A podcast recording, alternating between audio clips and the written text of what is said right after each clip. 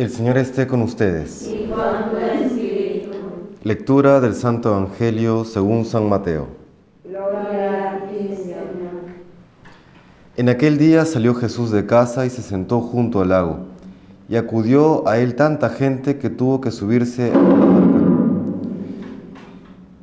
Se sentó y la gente se quedó de pie en la orilla. Les habló mucho rato en parábolas. Salió el sembrador a sembrar. Al sembrar, un poco cayó al borde del camino, vinieron los pájaros y se lo comieron. Otro poco cayó en terreno pedregoso, donde apenas tenía tierra, y como la tierra no era profunda, brotó enseguida. Pero en cuanto salió el sol, se abrazó y por falta de raíz se secó. Otro poco cayó entre zarzas, que crecieron y lo ahogaron. El resto cayó en tierra buena y dio grano, unos ciento, otros sesenta, otros treinta. El que tenga oídos, que oiga. Palabra del Señor. Gloria a ti, Señor Jesús.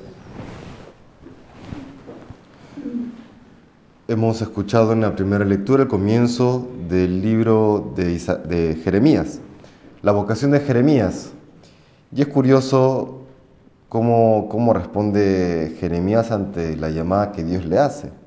El Señor le dice, antes de formarte en el vientre te escogí, antes de que salieras del seno materno te consagré, te nombré profeta de los gentiles. Es decir, Dios en su mente y en su corazón tenía presente ya desde, desde siempre, desde la eternidad, a Jeremías y la misión que le iba a encomendar. ¿Qué tal potencia de estas palabras? Y sin embargo Jeremías responde con una excusa, ¿no?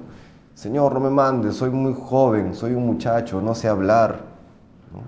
Uno le diría, oye, si Dios te llama es porque Él te dará la fuerza, te capacita para salir adelante, para cumplir tu misión. No es un cualquiera que te está llamando, es Dios mismo. Es Dios quien te llama a esa vocación, es Dios quien te llama a esa misión.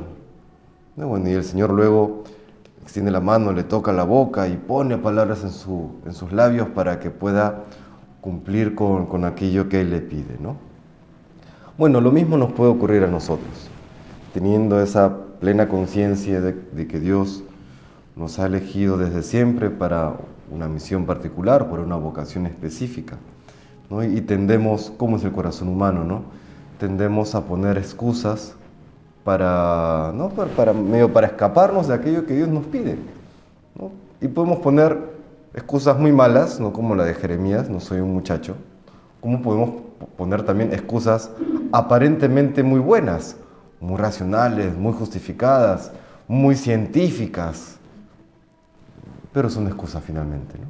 Son excusas. Por eso tenemos que siempre poner nuestra plena confianza, no tanto en nuestros criterios humanos, sino más bien en la palabra de Dios, que es la que nos interpela, la que nos empuja y la que nos capacita para aquello que nos pide. Por eso San Agustín decía, dame lo que pides y pídeme lo que quieras, ¿no? Dame lo que pides y pídeme lo que quieras.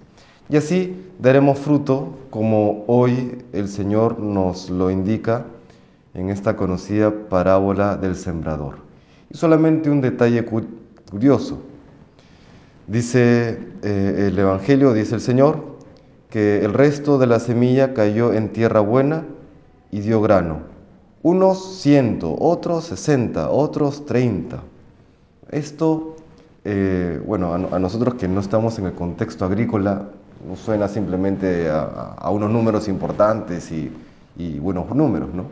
En la mentalidad agrícola, es decir, para aquellos interlocutores que tenía Jesús, estos números eran, eran exagerados, ¿no? porque para aquello que estaban acostumbrados, si uno siembra 10, cosecha 100. Es decir, la proporción es de, de 10. Hablar de una proporción de 30 es muchísimo. De 60, de 100, ni qué decir. ¿no? Esto nos, nos recuerda por, por- por la boca de Jesús que aquella misión que nosotros emprendemos, cuando dejamos que la palabra de Dios penetre en nuestros corazones, en nuestras mentes, en nuestras almas, dará un fruto totalmente inesperado y desproporcionado a nuestras expectativas. Que si nosotros esperamos uno, daremos fruto de diez. Que si esperamos diez, daremos fruto de cien. Si esperamos cien, daremos fruto de mil. Siempre tendremos una, una sorpresa grata por parte de Dios si es que somos fieles y atentos a aquello que Él nos quiere decir, si dejamos que su palabra nos transforme, nos configure cada vez más con Él. Eso le pedimos al Señor el día de hoy por intercesión de San José.